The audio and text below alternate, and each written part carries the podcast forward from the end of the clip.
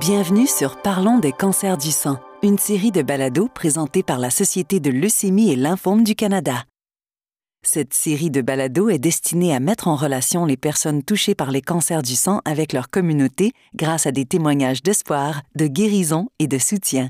Bonjour, je m'appelle Alain Cadieux et je vous souhaite la bienvenue à cette balado. Ce balado est pour les parents d'enfants souffrant d'un cancer du sang, ainsi que pour les adolescents et jeunes adultes touchés par un cancer du sang.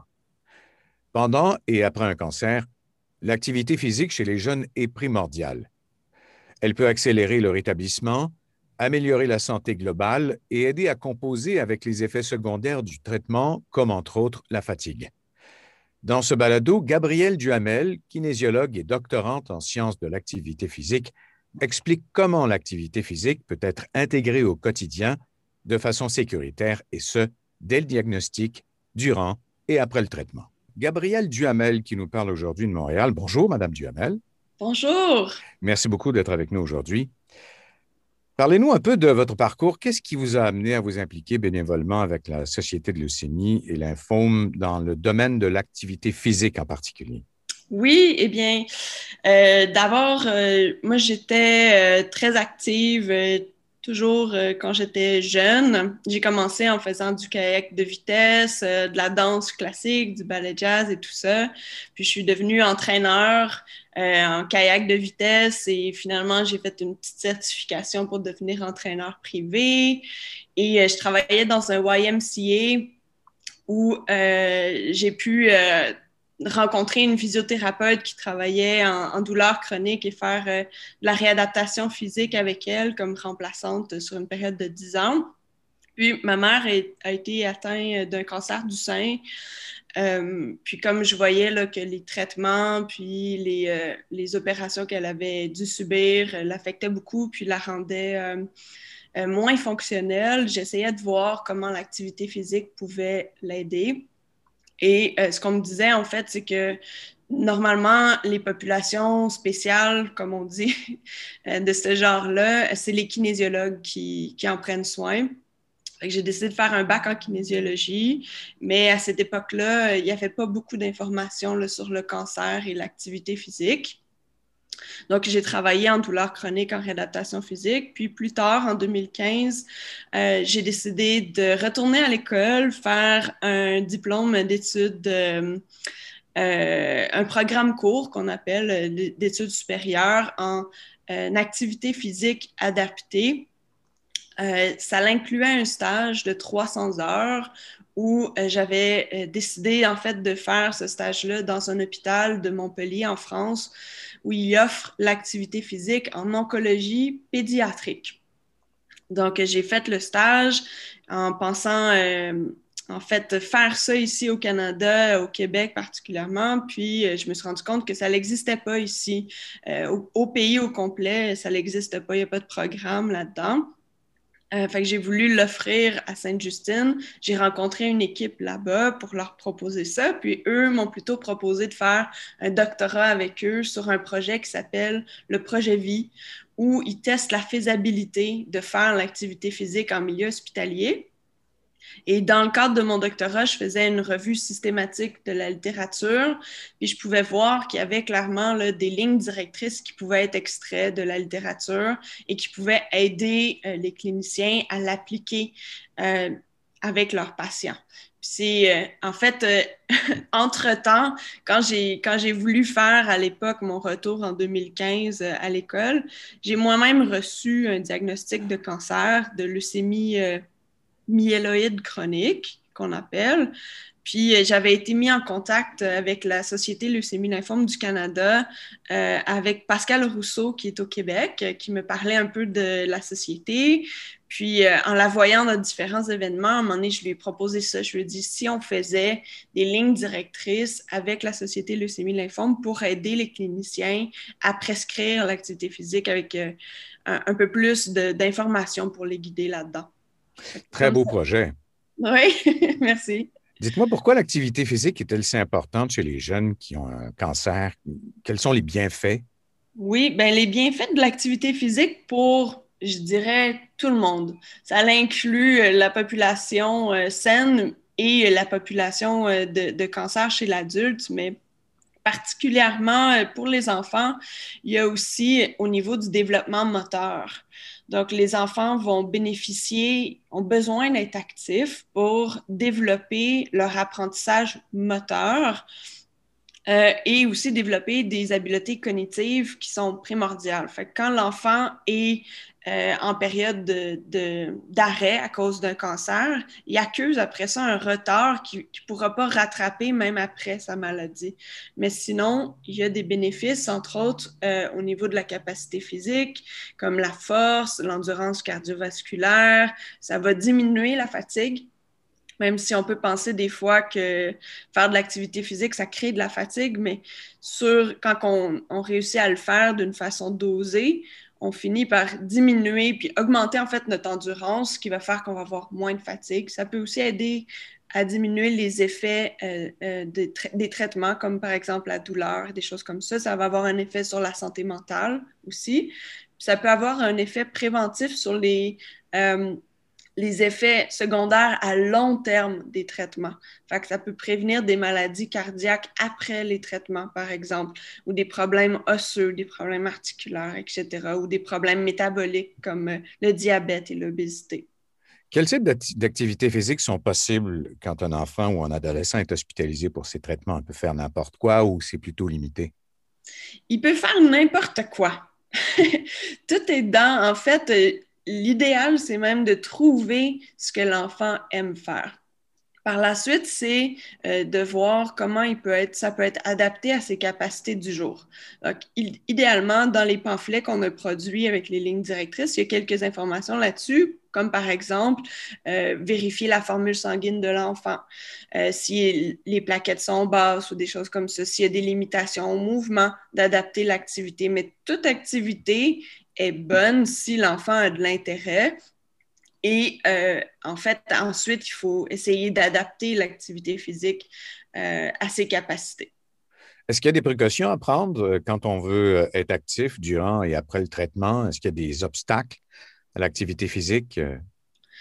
Oui, bien en fait, euh, après, si on parle, mettons, à l'hôpital ou pendant les traitements, comme j'ai dit, par rapport à la formule sanguine, les, les, les, capacités moteurs, euh, motrices de l'enfant aussi, si à l'hôpital ou à l'extérieur, il peut avoir une pôle de perfusion aussi, ça, c'est tous des obstacles, si on veut. Hein? Mm-hmm. Ça fait en sorte que l'enfant va avoir besoin de plus d'assistance. Il faut éviter les chutes, éviter de lancer des objets trop forts vers l'enfant, surtout s'il est en apprentissage pour attraper. Mais après euh, les traitements à l'extérieur, euh, c'est normal que ce soit euh, plus difficile de, reprendre les activités d'habitude parce qu'on a changé l'horaire finalement de, de l'activité puis l'intensité des activités que le corps faisait pendant des fois un an ou plus qu'un an à cause des traitements. Fait qu'il y a une période de transition qui est nécessaire pour le corps pour s'habituer à, reprendre les activités. Puis ça se peut aussi que euh, certaines choses soient plus possibles en, ce moment, puis qui, ben, après les traitements, puis qui aient besoin vraiment d'être adaptées. Puis ça aussi, c'est correct et, c'est normal, ça arrive fréquemment, mais il y a quand même beaucoup de choses qui peuvent être adaptées. En fait, moi, je serais d'avis que toutes les choses peuvent être adaptées euh, à l'enfant pour qu'il puisse euh, profiter pleinement de la vie, puis être, être un enfant pleinement. Ça, ça veut dire jouer, bouger, mmh. être actif, etc. Donc, j'imagine qu'il est très important d'expliquer à, un enfant que redevenir actif euh, avec les effets secondaires des traitements, ça peut prendre du temps. Exact, ça peut prendre du temps. Puis des fois, on peut avoir la tendance à vivre, mettons, du découragement parce que là, on se compare à ce qu'on était capable de faire avant. Par exemple, on était capable d'aller à l'école toute la journée sans être fatigué. Là, maintenant, c'est différent, mais c'est différent temporairement. Puis des fois, quand on se compare aussi aux autres élèves, aux autres amis, mais là, on peut remarquer que les choses sont différentes, puis ça peut être décourageant. Sauf que faut pas oublier que le corps, à la base, sa force la plus grande, c'est de s'adapter. Donc, il faut lui laisser le temps de le faire. Il faut se laisser le temps, puis être indulgent, puis avoir euh, de la compassion pour son corps euh, suffisamment pour euh, lui donner le temps de reprendre, de se reconstruire tranquillement. Puis moi, je l'ai vu avec plusieurs enfants avec qui j'ai travaillé à Sainte-Justine ou qui, avec le temps, des fois ça peut être une question de semaine ou une question de mois, vont reprendre leurs activités comme avant, pleinement.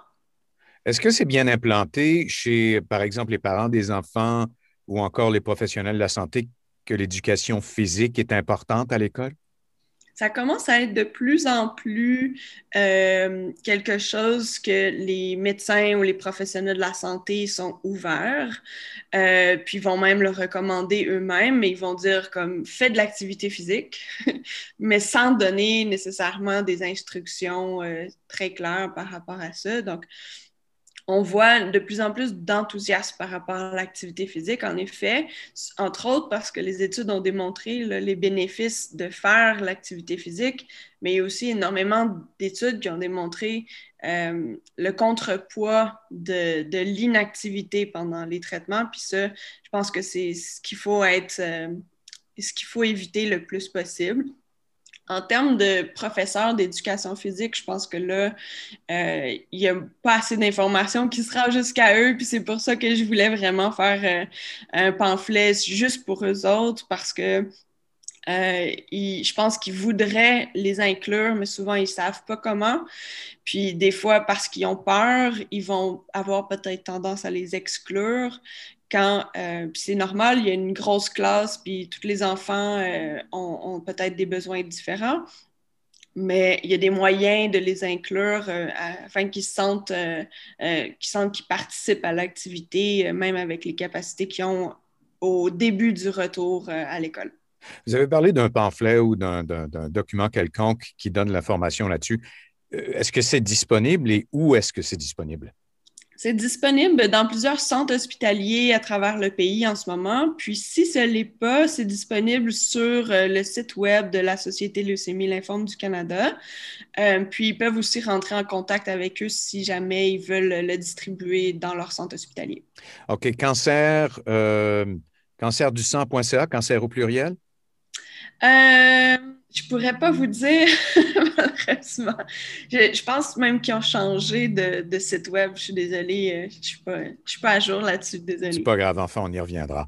Euh, qu'est-ce que votre propre expérience avec le cancer du sang vous a appris à propos de cette maladie? Oui. Euh, alors, le cancer du sang, pour moi, ça a été un grand apprentissage de lâcher prise euh, de, compassion pour, pour moi, pour mon corps, pour mes capacités. Euh, c'est pas facile quand tu es jeune. Moi, j'ai reçu mon diagnostic, j'avais 32 ans. Euh, puis j'ai toujours été en forme, j'ai toujours fait euh, du vélo pour aller partout où j'allais. Puis là, ben, j'étais plus capable de faire les choses que je faisais avant.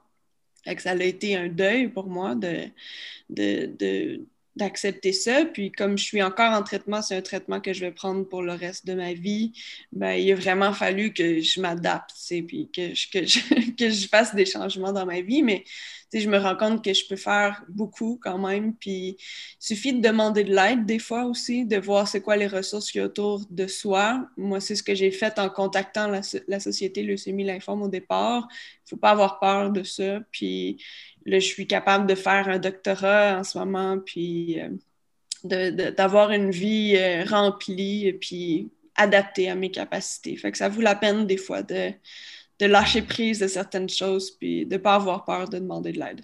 Super, c'est un message euh, qui est plein d'espoir.